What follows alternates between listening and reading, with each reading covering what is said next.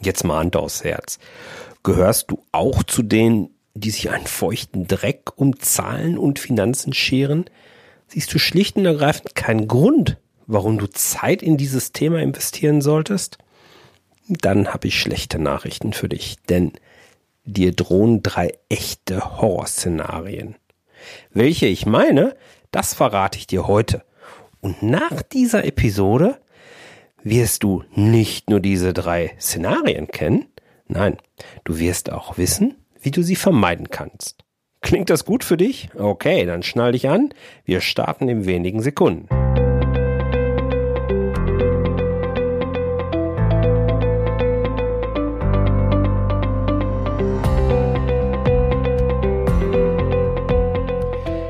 Herzlich willkommen bei Zahlen im Griff auf Gewinn programmiert, dem Podcast für Selbstständige und Unternehmer, die knackige und hochwertige Infos für einen einfachen Umgang mit ihren Zahlen suchen. Hey, hier ist Jörg von jörg-roos.com. Als Mentor unterstütze ich dich als Selbstständigen dabei, ein Business auf Gewinn aufzubauen, dass du in einem nächsten Schritt zu einem Unternehmen weiterentwickeln kannst, das auf Gewinn quasi programmiert ist. Und das klappt eben vor allen Dingen deswegen, weil ich dir zeige, wie du zu jeder Zeit deine Zahlen im Griff behältst, ohne dass du vorher trockene BWL-Theorie studieren musst. Ja, ich freue mich sehr, dass du heute wieder dabei bist und ich möchte auch keine langen Vorreden springen, sondern direkt in das erste Szenario reinspringen, das ich nenne der schleichende Tod. Naja, da gibt es drei Varianten, wie du das beeinflussen kannst, dass es deinem Business eben deutlich schlechter geht, als du vielleicht mit dem Bauchgefühl so merken könntest. Das eine ist, du merkst schlicht und ergreifend gar nicht, dass unter dem Strich gar nicht genügend übrig bleibt. So könntest du Produkte verkaufen, deren Preis viel zu niedrig kalkuliert ist. Oder du bedienst Kunden, die vor allen Dingen Zeitfresser, aber im Mühe überhaupt keine Gewinnbringer sind. Oder du hast Kosten für Verträge, deren Gegenleistung du gar nicht mehr nutzt. All das schmälert deine Gewinne Stück für Stück und meistens eben sehr schleichend. Oder du gibst Geld aus, das dir eigentlich gar nicht gehört, sondern äh, du verwaltest das eben eigentlich gerade nur. Dann könnte es dir passieren, dass du kurz vor Jahresende in deine BWA schaust, verstehst, hey, cool, viel Gewinn, rennst zum nächsten Porsche-Händler und holst den Porsche. Schließlich hast du mal irgendwo aufgeschnappt, Mensch, ich möchte ja noch Steuern sparen und dafür könnte ein toller Firmenwagen vielleicht helfen. Das Geld war ja auch noch auf dem Konto. Stimmt? Noch. Denn die Steuerzahlung, die haut dich dann um. Oder anders, du entscheidest dich für einen Mitarbeiter. Stellst einfach einen neuen Mitarbeiter ein, obwohl du vielleicht noch ganz große Außenstände hast, die erst in einigen Wochen bezahlt werden müssen. Mit Außenständen meine ich also Rechnungen, die ein Zahlungsziel haben, das vielleicht auch mal über mehrere Wochen hinausgehen kann, sodass du zwar die Gegenleistung schon in Anspruch genommen hast, aber eben die Rechnung noch nicht bezahlt hast. Und wer sich nicht um die Zahlen kümmert, der übersieht das schon mal ganz schnell in der Hektik des Alltages. Ein dritter Prozess, der dich in den schleichenden Tod führen kann, ist halt eben, dass du keine oder zumindest nicht ausreichende Rücklagen bildest. Das kann jetzt sein für deine Einkommensteuernachzahlung oder die angeposte Vorauszahlung. Wer sich nicht um die Zahlen kümmert, das hatten wir schon mehrfach hier besprochen, den kann so eine Steuerzahlung schon mal schnell überraschen. Oder wenn du Abschreibung für Modernisierung hast und für, be, für betriebsnotwendige Ersatznotwendige, äh, für betriebsnotwendige Ersatzinvestitionen und eben keine entsprechenden Rücklagen bildest.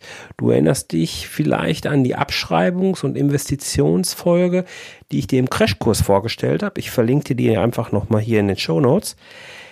Ich rate dir ja, in Höhe dieser Abschreibung auch Rücklagen zu bilden, damit wenn der Vermögensgegenstand, den du eben abschreibst, wenn der jetzt tatsächlich keinen Wert mehr hat, dass du halt eben auch die Kohle auf dem Konto hast, um dir was Neues zu kaufen. Es ist ja nicht umsonst so, dass eine Wertanpassung gebucht wird. Jedenfalls bei diesen drei Beispielen oder diesen drei Beispielgruppen, ich habe dir jetzt mehrere Einzelfallbeispiele genannt und drei Gruppen, also nicht ausreichende Rücklagen, du gibst Geld aus, das dir gar nicht gehört oder du merkst schlicht und ergreifend gar nicht, dass gar nicht unterm Strich nicht genügend überbleibt. bei all diesen Beispielgruppen schröpfst du Schritt für Schritt dein Business.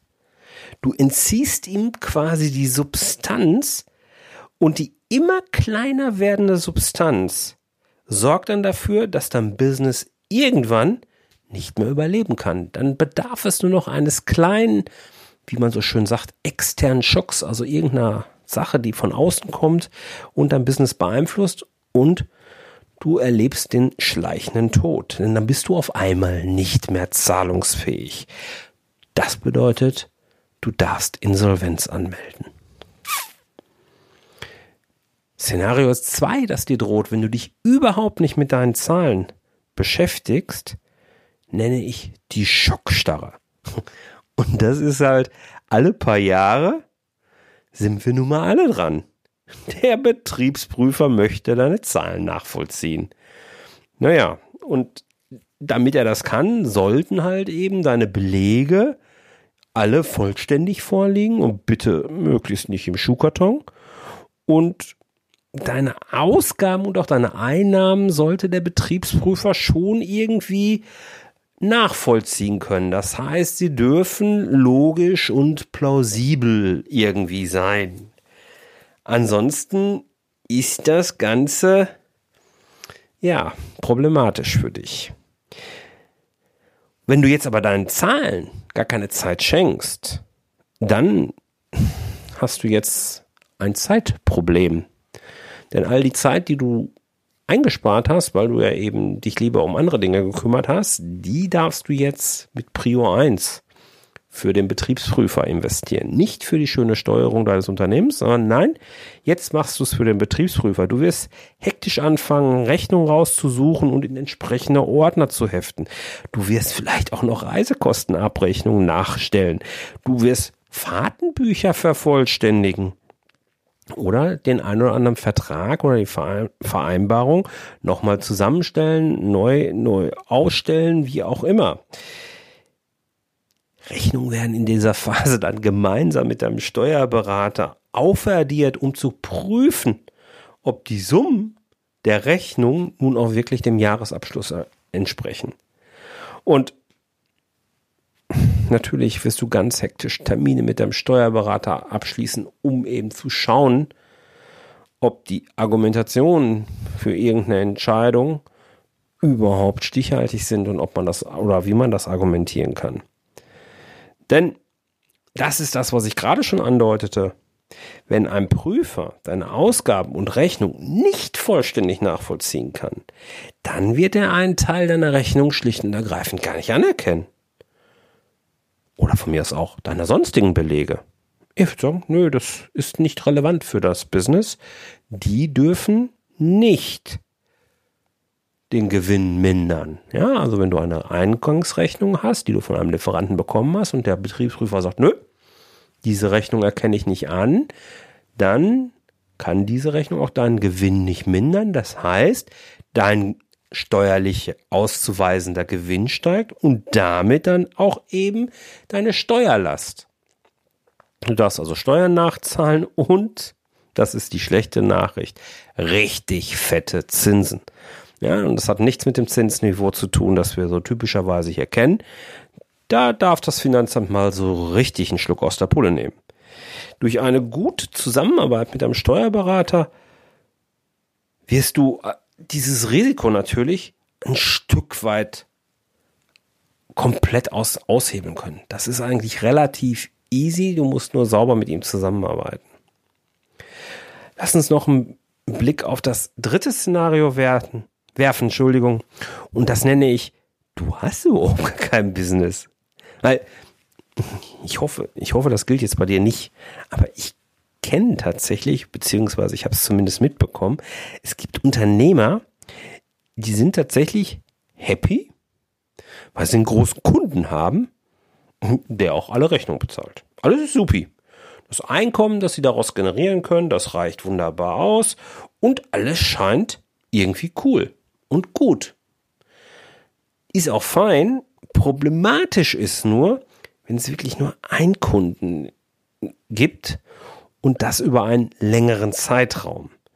Denn wenn dann irgendwann mal das Finanzamt, die Sozialversicherung oder von mir aus auch das Arbeitsamt mal anklopft, dann sagt, hm, es könnte hier ein abhängiges Verhältnis bestehen, also dir eine Abhängigkeit unterstellen zwischen dir als Auftragnehmer und deinem Kunden als Auftraggeber, dann bist du in einer Prüfung drin, ob du gar keine echte Selbstständigkeit vorweisen weißt, sondern ob es sich um eine Scheinselbstständigkeit handelt. Den Begriff hast du bestimmt schon mal gehört, oder? Das sieht dann nämlich so aus, wenn man von außen drauf schaut, als ob das Ver Arbeitsverhältnis, was du mit deinem Kunden hast, eher einem Angestelltenverhältnis entspricht als einem ja, Dienstleistungsverhältnis zwischen zwei unabhängigen Unternehmen. Was sind so Kriterien, die hier relevant sind? Naja, dieser eine Kunde ist halt eben ausschließlich oder zumindest fast ausschließlich für die Höhe deines Einkommens verantwortlich. Ähm, es wird dir vorgegeben, dass bestimmte Arbeitszeiten einzuhalten sind. Oder du darfst nicht wirklich frei entscheiden, ob du was machst oder ob du was nicht machst.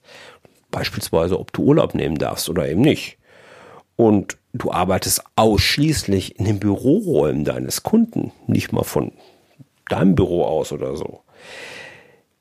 Ganz wild wird's, wenn Urlaub nochmal der Urlaubsanspruch in irgendeiner Form schon vertraglich geregelt ist. Auch das gibt es. Wenn du so diese Kriterien erfüllst, dann oh, wird's kritisch, dann bist du ganz schnell in einer Scheinselbstständigkeitsdiskussion drin. Du kannst davon ausgehen, dass wenn fünf Sechstel deines Umsatzes nur von einem Kunden kommen, dann solltest du zusehen, dass das nicht allzu lange andauert. Gerade in der Gründungsphase versteht das jeder, ist das auch in Ordnung, aber es darf nicht dauerhaft über mehrere Jahre so sein, sondern du solltest schon sehen, dass du da eben rauskommst. Sonst hebelt dich in all deinen Träumen diese Scheinselbstständigkeitsgeschichte irgendwann aus. Und wie können dir jetzt bei diesen drei Szenarien, du hast kein Business, weil eben Scheinselbstständigkeit, du erlebst eine Schocksstarre durch die Betriebsprüfung oder eben, ja, dein Business erfährt mehr den schleichenden Tod, weil du eben Substanz entziehst, dauerhaft. Dabei können dir deine Zahlen natürlich helfen, wenn du die monatliche Finanzsession einhältst, einmal pro Monat hinsetzt und mit wirklich wachsamem Auge über deine Zahlen gehst. Dann eben dabei die Missstände aufschreibst und eine und die Abarbeitung dieser Missstände, wie sie dir aufgefallen sind, eben fest in deiner To-Do-Liste einplanst, dann bist du ganz weit vorne und wirst feststellen, es dauert doch gar nicht so lange. Ein vernünftiger Workflow vorausgesetzt, das Ganze geht relativ flott. Naja, und wenn du jetzt anfangen möchtest und sagst, Mensch, ja, okay, habe ich verstanden und irgendwie fühle ich mich bei dem einen oder anderen Punkt auch ertappt, dann kann dir mein Einsteigerkurs helfen, wo ich dir Schritt für Schritt eben zeige, wie du auch als Zahlenmuffel deine Zahlen wirklich in den Griff bekommen kannst, wie du damit starten kannst. Du kriegst Aufgaben, du stell dir Fragen und in einem abschließenden Gespräch hast du dann auch die Möglichkeit, all deine Fragen, die vielleicht im Laufe dieses Prozesses aufkommen, ja, die halt eben zu beantwortet bekommen, zu bekommen. Schau dazu einfach unter jörg-roos.com slash Einsteigerkurs und melde dich dort an oder eben auch auf der Webseite eines der diversen Opt-in-Felder, die für diesen Kurs sind. Wenn du auf meine Webseite gehst, du kommst praktisch gar nicht drum rum. Du findest den Link allerdings auch nochmal in den Show Notes, die du generell unter jörg-roos.com slash 014 findest oder über die Podcast-App deines Vertrauens, mit der du jetzt halt auch diesen Podcast hier hörst. Öffne dort die Folge einfach und schau dir, schau dir die Shownotes dort an. Ich danke dir, dass du diese Woche wieder dabei warst. Ich freue mich darüber sehr. Hinterlass gerne einen Kommentar, gib mir gerne eine Bewertung oder eine Rezension. Schreib mir eine E-Mail, wenn du eine Frage hast. Ich freue mich von dir zu hören und wünsche dir jetzt erstmal noch eine ganz tolle Zeit. Und ja, bis nächste Woche. Alles Liebe, dein Jörg. Tschüss.